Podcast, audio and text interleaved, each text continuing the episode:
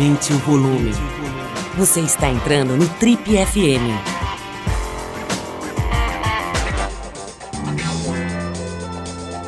Oi, eu sou o Paulo Lima e você está acompanhando a versão podcast do Trip FM.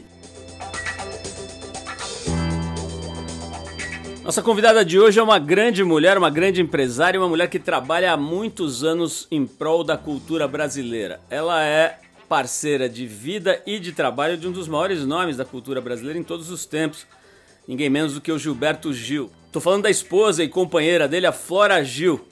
A Flora tá com 62 anos, casou com o Gil aos 20, né? Então são mais de 42 anos juntos e fazendo muita coisa interessante. A Flora foi responsável, por exemplo, junto com outras pessoas, o resgate da propriedade do Gilberto Gil sobre a própria obra, né? Pouca gente sabe, mas a maioria dos, dos compositores não é dona da própria obra. Né? Ela conseguiu isso e é, ela tem uma atividade empresarial grande, né? Ela administra a GG Produções, que é a empresa da, do, do, casal, e tem o catálogo completo de, de outros músicos, além do Gilberto Gil, como a Martinalha, Jorge Maltner e outros. Ela também produz o Camarote do Carnaval de Salvador, o mais famoso, o mais importante, e agora acabou de lançar um documentário muito interessante chamado Repórter do Poder, que ela produziu, que está na Globoplay, que é sobre a história de um jornalista importantíssimo nos bastidores do poder brasileiro, que é o Jorge Bastos Moreno, falecido recentemente, e que tem, tinha um papel de articulador, de construtor de relacionamentos e de jornalista de bastidor. Ele tinha lá um, um papel muito é, protagonista nos bastidores do poder brasileiro brasileira. É muito interessante o documentário porque, inclusive, revela como é que as decisões são, são tomadas, as relações muitas vezes é, íntimas demais entre jornalistas, poderosos, políticos e artistas e tal. Quer dizer, é realmente legal porque desvenda um pouco esse lado que a gente conhece bastante, sobre o qual a gente conhece bastante pouco do poder político, principalmente aqui no Brasil. Bom, eu tô falando da Flora Gil, então, nossa convidada de hoje, com quem a gente vai bater um papo ótimo, né? Como eu disse, está casada há mais de 42 anos com o Gil. Ela tem 62 anos de idade, é uma figura muito, muito interessante. Vamos bater esse papo com a Flora Gil hoje aqui. Flora, é um prazer te receber aqui no Trip FM. Muito legal você ter tido essa disponibilidade. Te agradeço já de largada, né? A gente estava muito interessado primeiro pelo conjunto da sua obra toda, né? Tanta coisa legal que você já fez, as coisas, a coisa dos carnavais, o resgate da obra do Gil, né? Da propriedade do artista sobre a própria obra, tanta coisa legal que você já fez aí na sua história, né? Como empresária e, e, e como mulher, mesmo como cidadã. Mas tem essa coisa do documentário agora, né? Eu assisti todos os capítulos aqui do, do da história do Jorge Moreno, né? Que é esse documentário tão interessante aí que vocês lançaram sobre essa grande figura do jornalismo, né? E acho que dos bastidores mesmo do poder no Brasil, né? Sobre Brasília mesmo, que para muita gente é um grande mistério, né? Uma espécie de conjunto de, de hum, pirâmides do Egito ali, sobre, sobre um lugar sobre o qual você sabe pouco, assim, né? do, do funcionamento. Mas, enfim, eu queria começar, antes da gente falar do documentário, do Jorge Moreno, do próprio Gil, começar te perguntando como era trabalhar numa loja de jeans, né? Porque eu sei que a sua carreira profissional começa numa grande loja cheia de calças que você tinha que organizar por tamanhos, por cores e tal. Me conta um pouquinho da Flora menina aqui em Moema, aqui no Ibirapuera, aqui nos bairros de São Paulo.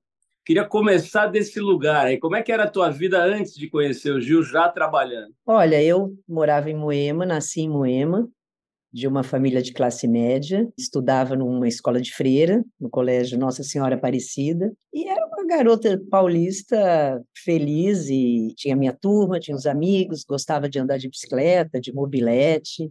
Me lembro que eu ganhei uma mobilete, eu tinha sei, uns 15 anos e então andava com aquela motinho ali na ali em Moema, as ruas ainda eram calmas.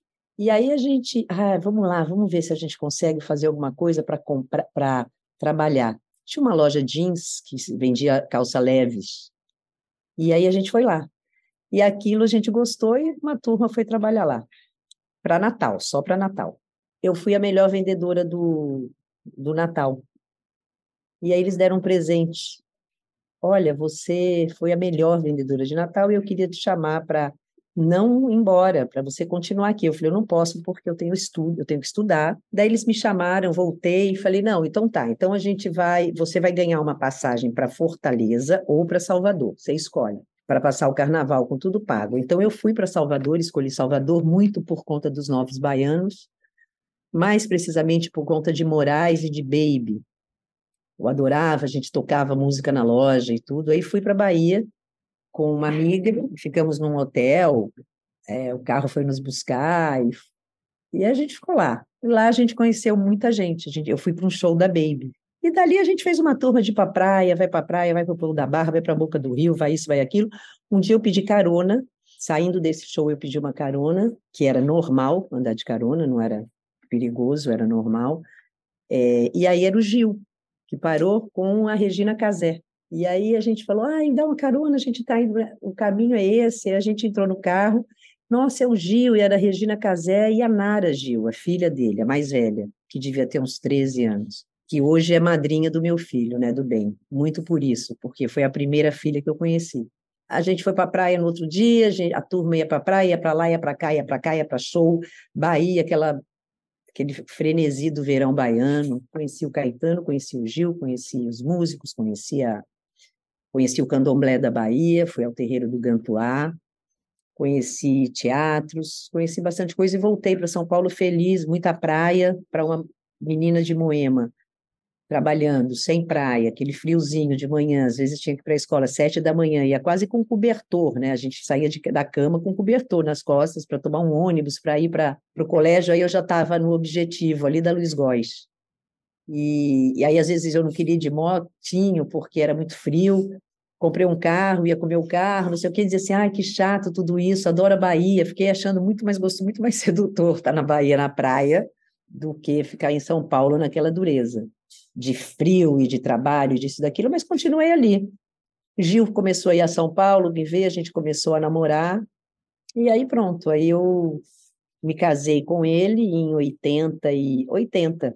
Dali eu eu vim para para o Rio, comecei a me interessar um pouco por direito autoral. Eu sempre gostei, eu sempre sou geminiana, sou curiosa, gosto de trabalhar, gosto, não gosto de ficar muito parada, gosto de aprender. Então a gente, eu comecei a, a entender um pouquinho como é que era a remuneração de direito autoral. O Gil tava, não tinha muita grana naquela época, ele tinha recém-separado, então estava meio sem casa. A partir dali eu comecei a trabalhar mesmo com mais com o Gil, ele tinha um empresário, o Daniel Rodrigues, que vem as, hoje é padrinho da Bela. Daniel ali era um escritório pequeno e tudo, mas eu sentia que podia entender um pouco mais do direito autoral, principalmente da propriedade do disco, propriedade intelectual, a propriedade do fonograma. E foi assim. Não sou advogada, não me formei, não tenho formação de faculdade, porque eu fiz o objetivo três anos, e na época de prestar vestibular eu vim fazer, vim para o Rio, então, Faculdade Gilberto Gil, porque eu entrei, não teve outro. Flora, primeiro, obrigado por essa perfeita linha do tempo, já que já veio editada, né? já veio toda bonitinha. Me... Agora, eu, eu, você passou por um momento uma naturalidade muito grande, porque também já passou bastante tempo e tudo. Mas eu fiquei, fico imaginando aqui como é que era é, em 1980, né? Quer dizer, já faz um bom tempo, lá se vão 43 anos. Como é que era uma moça branca paulistana da classe média, como você falou, que de repente casa com um cara preto que já estava seria o seu terceiro casamento com cinco filhos já, artista, a bandeira vermelha do preconceito e do, e do enfim, do, do, da reação de família e tal, ela, ela levanta rápido quando você descreve essa cena. Né? Levanta. No, no caso da minha família, não foi, uma, não foi uma bandeira vermelha por conta da cor. Eu não tinha isso, mas o que mais chocou mesmo foi o que você disse: um, um, um homem, cantor, com cinco filhos e três e dois casamentos, né? Três até, porque teve um casamento com a Nana Caymmi que não, não se conta muito porque não teve filho, mas existiu esse casamento. Ele ficou casado com ela, eu acho que dois anos, mas houve um casamento. Então, Meu pai ficou muito chateado, minha mãe mais ainda, e eu falei, mas eu vou para o Rio, porque não sei o quê. Não, não pode, artista, essa vida de artista, todo, achando que hoje em dia não tem mais, porque o acesso, né, com a internet e tudo, é um acesso muito mais você tem você tem acesso né, à vida das pessoas, mas antigamente era um mistério. Você, como é que é a vida de um artista? Será que eles têm, dormem, acordam, são todos drogados? Será que eles estão vivem numa loucura? A casa não tem é, é, nada? Não, era um mistério na cabeça deles e, e foi. Tem um outro dado também que é a sua idade, né? Você era muito nova, né? 20 anos é bem novo e acho que naquela época. É, eu conheci ele, eu tinha eu conheci o Gil, eu tinha 17 para 18 quando eu conheci. Então, como eu faço aniversário em junho, é, eu comecei a namorar com ele com recém 18 anos. É, é, esse aspecto também não pesou? Quer dizer, seu pai deve ter ficado bem. Pesou, porque eu tinha 18 anos e meu pai dizia: Você tem 18 anos e ele é 18 anos mais velho. Ele tinha 36, eu tinha 18. Então, Gil é 18 anos mais velho do que eu. Eu tenho 62, ele tem 80. Então, eles diziam, mas ele é 18 anos mais velho, é uma vida inteira, é, é a sua idade, o dobro da sua idade. Eu dizia assim, é, pai, mas ele é legal, você vai gostar dele, não sei o quê. E no final foi isso mesmo, quando meu pai, meu pai morreu, mas quando o Gil começou a ir em casa e conhecer meus tios e minhas tias, o Gil adorava, e meus tios, um, meu padrinho, Tio Nenê, adorava o Gil, gostava muito. Ele chegava, o Gil vai estar tá aí, eu vou para aí, eu vou para aí. Conversavam e tudo. E Gil, aquele jeito dele, quem é que o Gil vai arrumar encrenca com quem, pelo amor de Deus? Não existe, né? Ele chegar e querer impor o, o ser encrenqueiro. Ele, com o jeito manso dele, ele conquistou todo mundo e pronto. Aí a gente veio, pra, aí, aí ficou tudo bem. Aí já nasceu o bem. Quando o bem nasceu, então, aí ficou tudo muito mais harmonioso e, e é isso. Até que veio a Bela, Vou fazer essa edição para você aí para facilitar também, para quem está nos ouvindo e, e para você aí para sua linha do tempo, esse arco. Nasceu a Bela e quando a Bela nasceu, ela nasceu em 88, a gente estava na Bahia porque o Gil estava vereador na época, em Salvador. Nessa época a Bela nasceu. Depois a gente voltou para o Rio, evidentemente, depois de a gente ficou lá de 88 a 90, 91. Nasceu o José em 91, que é o meu terceiro filho. E aí a Bela, com 10 anos, ela queria ver o Carnaval da Bahia de toda forma. Ela sempre gostou muito de música e de dançar e ficava na frente da televisão, era fã disso, fã da Carla Pérez, né? Falei, vou te levar para o Carnaval e a gente foi para o Farol da Barra. A gente alugou um espaçozinho para poder ver uma varanda e dali nasceu o Expresso 222 do Camarote. Era Bela pequena, era o filho do Caetano, o Zeca, na época também pequeno, os filhos de Arnaldo Antunes, uma turma com os filhos, a gente ficou ali naquela varanda olhando o carnaval, era gostoso de ver pequenininho.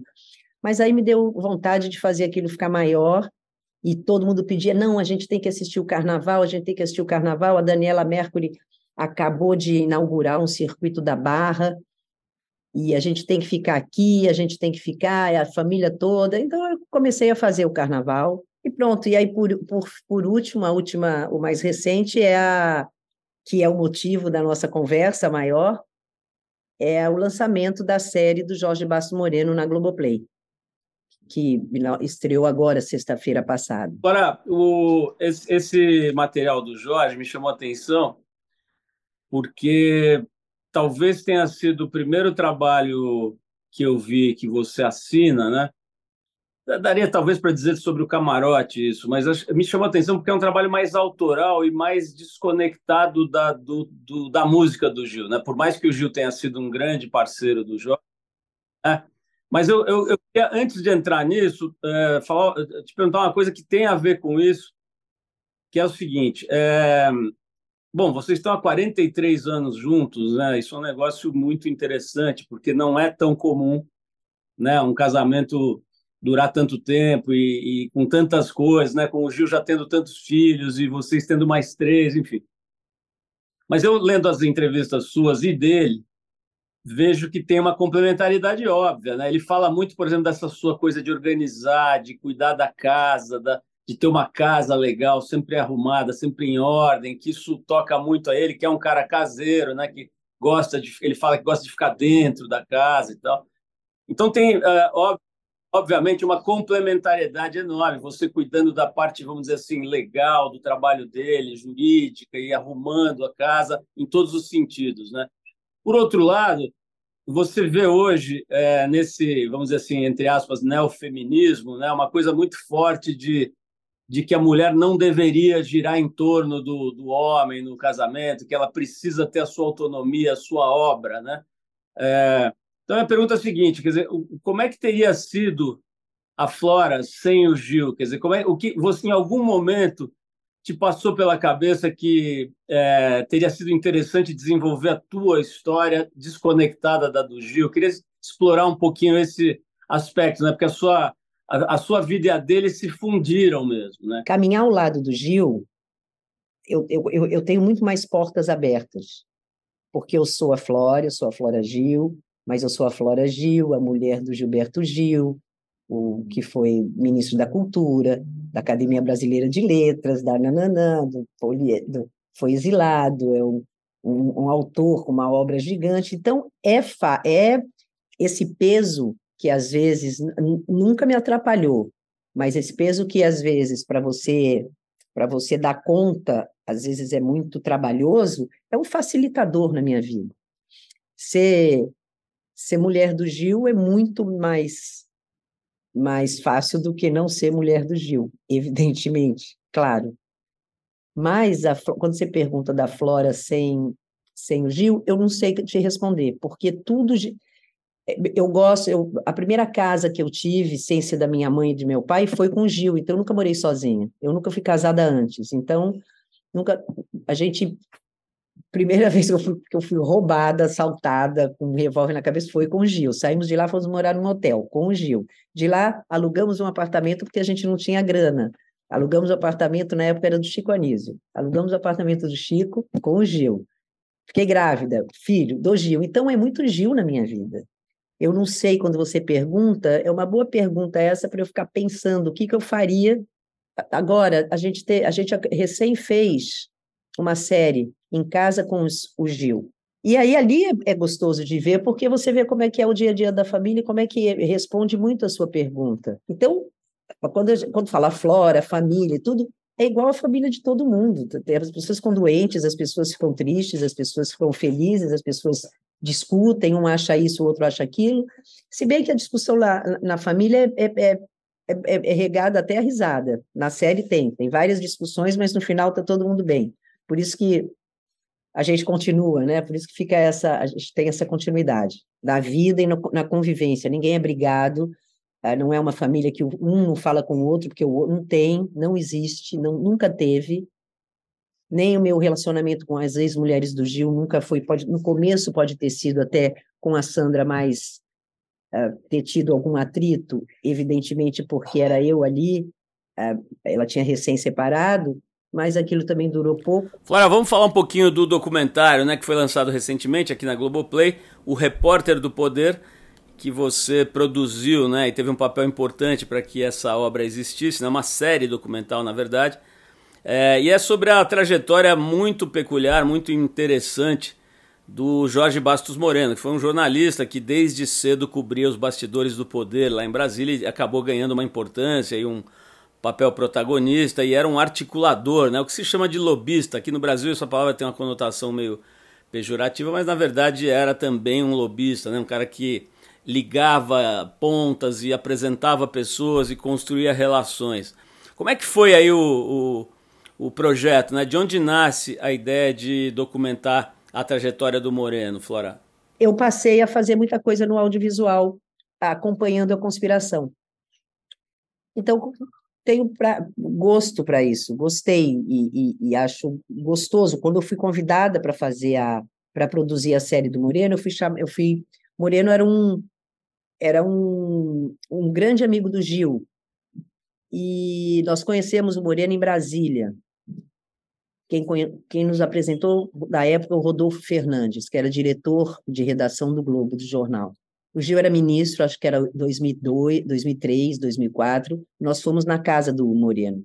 A primeira vez que a primeira, a primeira impressão que eu tive do Moreno nesse dia foi, nossa, um homem forte, gordo, mulatão, quase preto, interessantíssimo, com uma voz assim, falando alto, simpaticíssimo, e a gente foi jantar na casa dele.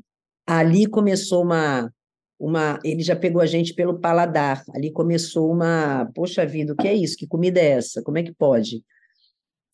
E era uma cozinheira que ele tinha, Carlúcia, que aprendeu muito com Moreno. Ele ensinou ela a cozinhar muito, ele sabia, acho que ele sabia de cabeça, faz isso, tira isso, põe aquilo e cercado de pessoas das mais diversas tribos, digamos assim. Muitos jornalistas de outros jornais são am amigos, mesmo concorrentes nesse sentido, mas amigos do Moreno, políticos, presidente de, da República, governadores. A gente começou a ir lá, ainda Brasília, era um misto de. Uma vez a gente. Cheguei lá, estava José Sarney jantando, aí tinha o José Dirceu, depois tinha Miriam Leitão, aí tinha não sei quem, era uma a Casa do Moreno em Brasília era um, uma reunião que eu cheguei ontem. Aquilo ali já tinha já já começar, já já havia muitos anos. Mas o Gil gostou muito do Moreno e o Moreno muito do Gil. Dali Moreno veio para o Rio, porque ele já não queria mais ficar tanto em Brasília, veio para o Rio e tinha um apartamentozinho no Leblon muito pequenininho ali não dava para uma pessoa para comer, tinha que a outra ele tinha que sair, a gente ia para a varanda comer para voltar para o outro, era uma coisa pequeniníssima. Mas mesmo assim, já, aí já, veio, já vieram as pessoas do Rio, atrizes, cantoras, bastante artista, misturando com jornalistas, com médicos, misturando com dentista, com fisioterapeuta. O Moreno, ele, ele, se ele desse uma entrevista para você hoje aqui, por Zoom, certamente a semana que vem você ia estar na casa dele. Ele ia falar: olha, ele me entrevistou a semana passada, ele é ótimo, trabalha lá na Trip, não sei o quê, já ia. Aí você já ia conhecer alguém que já ia. Ali você já ia ter uma amizade com essa pessoa que um desdobramento para um outro projeto, uma outra coisa, uma matéria. Então, Moreno tinha sede de conhecer gente, sede de amigos e, bom, saiu dali daquele pequenininho, foi para um outro lugar na Gávea, aumentou um pouco mais, então já ali já cabiam mais pessoas, a gente já podia sentar, já podia, era uma cobertura pequena, mas era duplex. Dali ele foi para uma outra, uma outra casa, um outro apartamento em São Conrado, esse sim grande. Ali ele já podia ter lá 100 pessoas para para receber. Quando o Moreno morreu, a turma da gente, né? A turma que se conhece, existe uma turma do Moreno, que é uma turma que se conheceu ali que a gente se encontrava muito ali. E quando ele passava os e-mails para convidar a gente para ir jantar, para ir comer, para conversar, ele colocava os e-mails com nomes abertos para você saber todos os endereços de e-mails dos, com cópia, não era cópia oculta. Ele usava, é interessante, ele usava cópia aberta justamente para você saber quem você ia encontrar lá naquela noite. Então tinha lá, é, ele copiar, ele, olha, hoje eu vou fazer o peixe para ah, Maria Ribeiro, vocês devem ver, Maria vai chegar aqui, não sei o quê, vamos chegar, vai cedo, parará. Aí você via, quem é que estava. Aí tinha ali. A Marisa Monte na, na cópia, Gil em cópia, é, Carolina Dickman na cópia, Gregório de, do Vivier. Aí você lia, você dizia, gente, que, que turma e uns nomes que você não conhecia. Daí você falava, quem será que é essa pessoa? Quem será que é essa mulher? Aí ele falava, não, essa daqui eu conheci ontem. Ah, ela era. Ela trabalha aqui perto e eu falei para ela vir aqui porque ela faz um trabalho lindo. Sempre tinha alguma coisa, ele sempre queria promover os amigos, assim. Ele, ao mesmo tempo, ele gostava de fazer intrigas entre os amigos, intrigas que ele falava. Não, você contava uma coisa para ele e ele fingia que não que não estava interessado. Você contava, nossa, Moreno, você não sabe, fulano de tal se separou. Ah, é? Ele fingia assim que...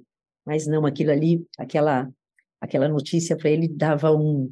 Ele amava receber aquela, aquela notícia, mas ele não dava para a fonte a importância que a fonte achava que, que ia receber. Nossa, jura? Não, nada disso.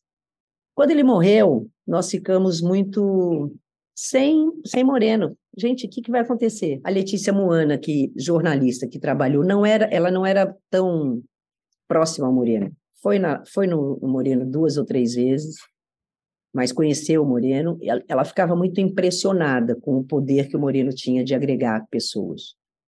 E um dia, conversando comigo, ela falou tinha que fazer uma série sobre Moreno. E aquilo eu fiquei pensando, eu falei, é mesmo, podia fazer uma série sobre. E a Letícia levou aquilo a sério, convidou a Patrícia Guimarães, diretora, ou vamos dirigir uma série para o Moreno. Aí eu falei, Flora, você ajuda a gente, você pode produzir? Eu falei, olha, não sei nem por onde começar, como é que a gente vai. E aí fomos buscar pessoas, fizemos uma equipe, fechamos uma equipe, evidentemente de jornalistas, de pessoas de acervo, e a gente conseguiu fazer a série. Nesse contexto todo que você explicou, né, é, e para também quem não viu, a gente está falando de um cara que tinha essa relação de afeto e também uma relação profissional, um cara extremamente sedutor, né, como você, inclusive, já, já de uma certa forma mencionou, é, e que praticava o que nos Estados Unidos é uma profissão regulamentada chamada lobby. Né? Aqui tem uma conotação meio pejorativa a palavra lobby, porque é associada a coisas de corrupção e tal, mas lá nos Estados Unidos a, a conotação é outra, né? um profissional que liga pontas, que liga interesses, que liga, que faz conexões. Né? O Moreno era também e muito isso, né? pelo que se vê claramente lá no próprio documentário. E aí entra num território que é um pouco mais delicado, que inclusive vai, é muito falado no próprio documentário, que é uma certa relação de promiscuidade entre poderes, né? Ah, os jornalistas do, do, no documentário falam sobre isso. Isso é um tema abordado pela Andréa Sadi, que eu me lembro aqui de cabeça, se não me engano, pelo Heraldo e outros jornalistas, né? Porque de fato existe uma linha tênue, né, entre a amizade, a conexão pessoal, os afetos e o poder e a notícia, principalmente num lugar como Brasília, né? E uma das coisas que eu acho muito legal do documentário é que você vê um pouco os intestinos de Brasília, né? Aqueles setores que a gente não tem acesso, né? Como é que as decisões são, são tomadas? O Moreno vem desde a geração Tancredo Neves ao lado do poder, né? Ele era assessor próximo do Tancredo, isso aparece no documentário e tudo mais, e vem vindo até hoje, até a morte dele, ele estava muito próximo do poder, né? Não eram só jornalistas que frequentavam ali, eram senadores, eram deputados, eram governadores, presidentes da República e tal. E esse é um ponto que fica ali, assim, bastante claro, né? Como as relações de poder se dão em apartamentos, em jantares, como, as, como o destino de uma nação é decidido nesses lugares, né? E isso é sempre meio assustador. Tem também uma outra coisa muito importante nesse documentário, que você vê sempre as organizações Globo muito presentes. Né? O, o Moreno trabalhou para o Globo durante muitos anos, né? acho que quase a vida toda, e, e você vê muito a troca de interesses entre os jornalistas da Globo News com da TV Globo e tal. Enfim, eu acho que isso é muito legal ter vindo à tona com essa série, né? Porque não se sabe exatamente como é que isso se dá, né? Então, eu queria que você comentasse um pouco esse aspecto, né? Vocês que é, tem uma, vocês que eu digo assim, você, o Gil e toda a família tem uma atuação política muito importante, né? No sentido não só partidário, o Gil foi ministro e, e etc, vereador, mas principalmente político no sentido de é, dar um norte para uma sociedade, né? dar referência para uma sociedade nas músicas, nas posturas, nas falas e tudo mais.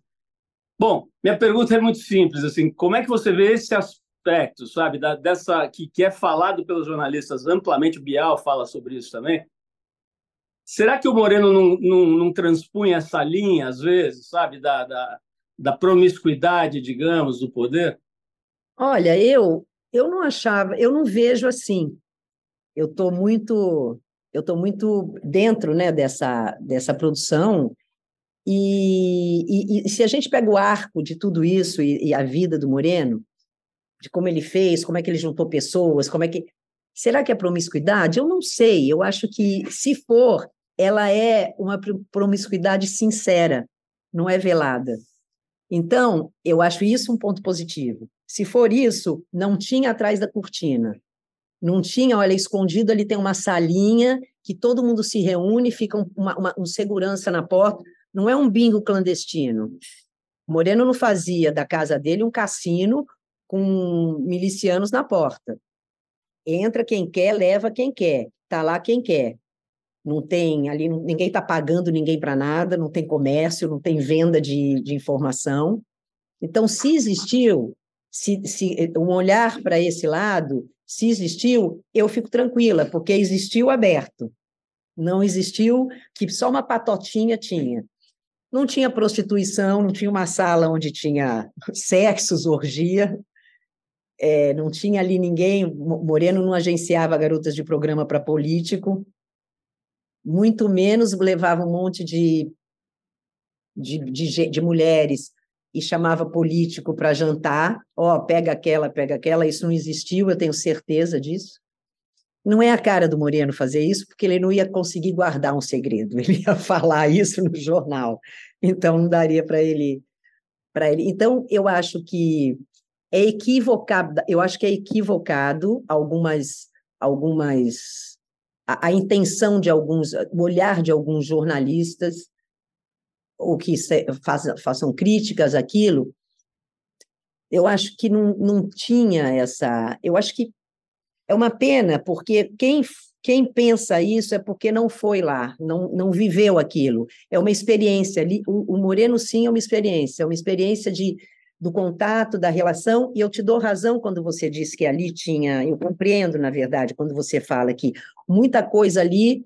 Da, da política, é, muitas coisas ali saíam dali daquele, daquele lugar, né? Estavam ali se, se revelando. Isso sim, mas isso era uma aptidão do Moreno. Isso o Moreno fazia muito bem, ele costurava muito bem.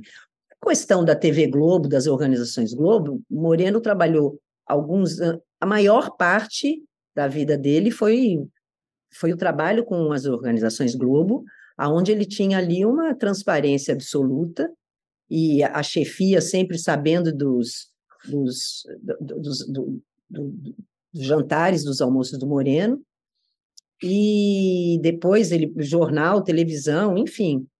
Eu acho que o Moreno fez do ele, ele sabia levar aquilo direito, ele não era o Moreno não era dissimulado.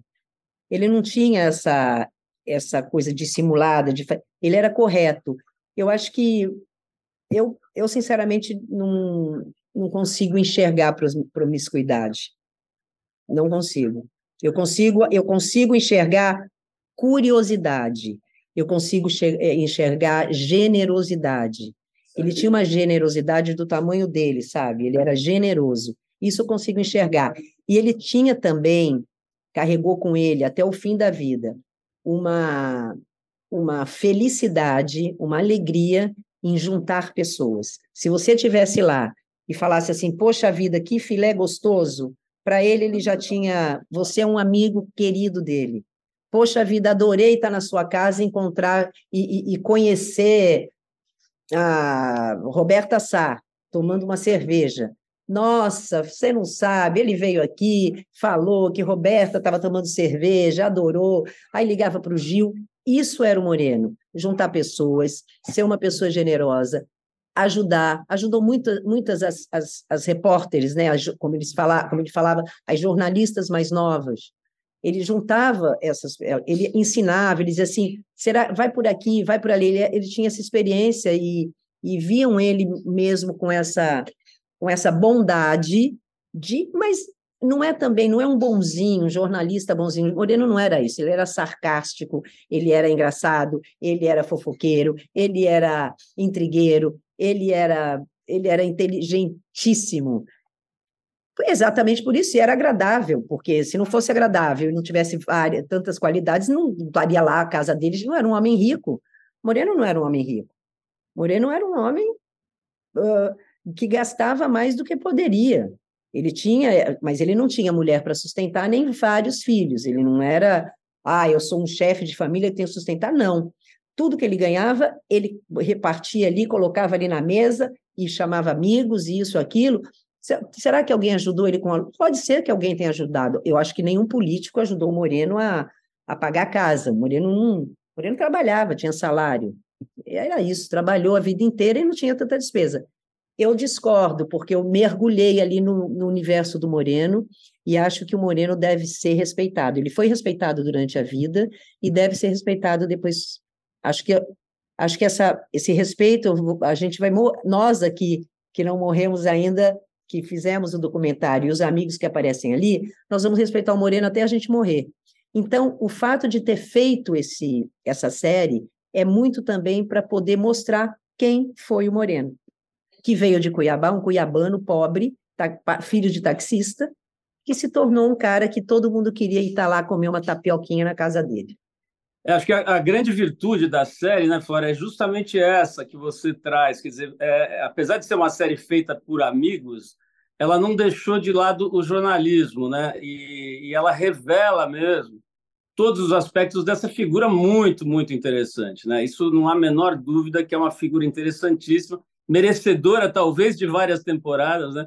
É, e, mas eu acho que, que, um grande mérito, isso que eu queria destacar aqui, independente de, de, enfim, de leituras que a gente possa ter, é ter vindo a verdade mesmo, assim, pelo menos em grande medida, né? Porque os jornalistas, os grandes amigos deles, alguns são jornalistas, eram jornalistas, né? É, eles revelam essas questões que são, vamos dizer, delicadas. Por exemplo, as, as mulheres, né? Que ele evidentemente se encantava, se apaixonava, né? Isso foi dito no documentário. A, a, a, acho que a Lopretti, a própria Andréa, tal, falam sobre isso, né? sobre a sedução, sobre uma, e uma certa frustração dele com a questão do, do, do, do dos relacionamentos e tal, né? Quer dizer, ele, ele ficava ali com uma, uma coisa meio platônica e, e uma troca de interesses, de favores que tinha uma coisa de sedução homem e mulher é, velada. Enfim, essas coisas virem à tona, feita por amigos, não é comum, não é normal. Por isso eu recomendo muito a série e acho que é uma figura que precisa ser mais conhecida e nesse sentido parabenizo a você, a Letícia, a todos que fizeram esse trabalho, porque é uma pessoa que tem uma importância desproporcional à visibilidade, né? Uh, a importância dele era muito maior do que a visibilidade que ele tinha. Acho que até cultivava uma certa coisa de bastidor é, para que a, enfim, a atividade profissional deles fosse bem sucedida. Mas olha, Flora, eu, eu vou ter que te liberar porque você está com, com tempo. Por mim, eu ficava aqui mais três horas. Mas queria só fechar com uma última pergunta, que é sobre você e o Gil, né? Vocês têm um casamento incrível, né, de 43 anos, com todas essas características, dele ter tido outros casamentos antes, e filhos, e vocês três filhos, um monte de neto, e a família que toca, e os Gilsons é uma coisa muito legal, né? muito interessante, muito rica, muito poética mesmo. A própria perda do Pedro, né? Assim, imagino o que isso foi na, na história da família. Eu tive uma situação semelhante ali na minha família. Enfim, minha pergunta é a seguinte, Flora, eu lembrei muito daquela frase, acho que é do Caetano, né? De perto ninguém é normal, né? Você é a pessoa que mais conhece o Gilberto Gil no planeta. Acho que não tem filho, não tem neto. Ninguém conhece tanto esse cara. Esse cara que você conhece tão bem, é uma entidade no Brasil, ele é um farol, uma referência, ele é uma pessoa que, quando você pensa no que o Brasil tem de bom, aparece Oscar Niemeyer, aparece o Caetano, aparece Gil, e, sei lá, o Guga Kir, tem essas figuras que extrapolaram e foram para uma espécie de panteão das divindades, né? O Gil é uma divindade, assim, assim que a sociedade brasileira percebe essa pessoa. Agora, só que você acorda com ele, faz o café da manhã e toma com ele, vai andar na, na, na no calçadão você conhece a figura de perto, né? Eu queria saber o seguinte: o que do Gil é chato e irritante e a gente não ah, sabe? Vou te falar. Você chega aqui, você conhece ele, né? Então você chega aqui em casa, você mal põe o pé na porta, ele fala, ele fala hum, engordou, hein? A preta, quando morava com a gente, ela interfonava para a cozinha e falava assim: Flora, meu pai já almoçou? Tô indo para ir comer. Porque ele dizia assim, mas outra colher de arroz? Esse é o Gilberto Gil que vocês não conhecem. Eu tenho que ir, que agora a voz é ele. Ele é conhecido, o apelido dele é. Como é que é do peso? Que tem uma. Vigilante do peso, né? Ele é, ele é o vigilante do peso. É com a família, com a minha mãe, com a, a moça que trabalha aqui. A Cléo chega de manhã, de férias, chegou de férias. Engordou nas férias, né? Ele adora isso. E mulher detesta. Olha, olha eu, eu adorei te conhecer. Muito obrigado pelo papo e parabéns pela tua trajetória toda, não só por esse documentário muito interessante, o Repórter do Poder, mas por toda a tua história aí, com, na construção dessa, dessa presença que, que o trabalho do Gil tem junto com você ao lado, apoiando. Então, assim, isso é muito é, fundamental para o Brasil. Eu te agradeço por isso, tá? Um beijo. Obrigada pelo convite. Você ouviu mais uma edição do Trip FM, uma produção da Trip no ar há mais de 37 anos. Direção e apresentação, Paulo Lima. Produção, roteiro e edição, Adriano Conter. Se você quiser ouvir outras entrevistas das edições anteriores do programa, é só acessar o tripfm.com.br. Ou também pode procurar a gente na plataforma digital onde você costuma ouvir seus podcasts preferidos. A gente está em todas, Deezer, Spotify e outras. Semana que vem a gente volta com mais uma conversa boa aqui no Trip FM. Abração e até lá!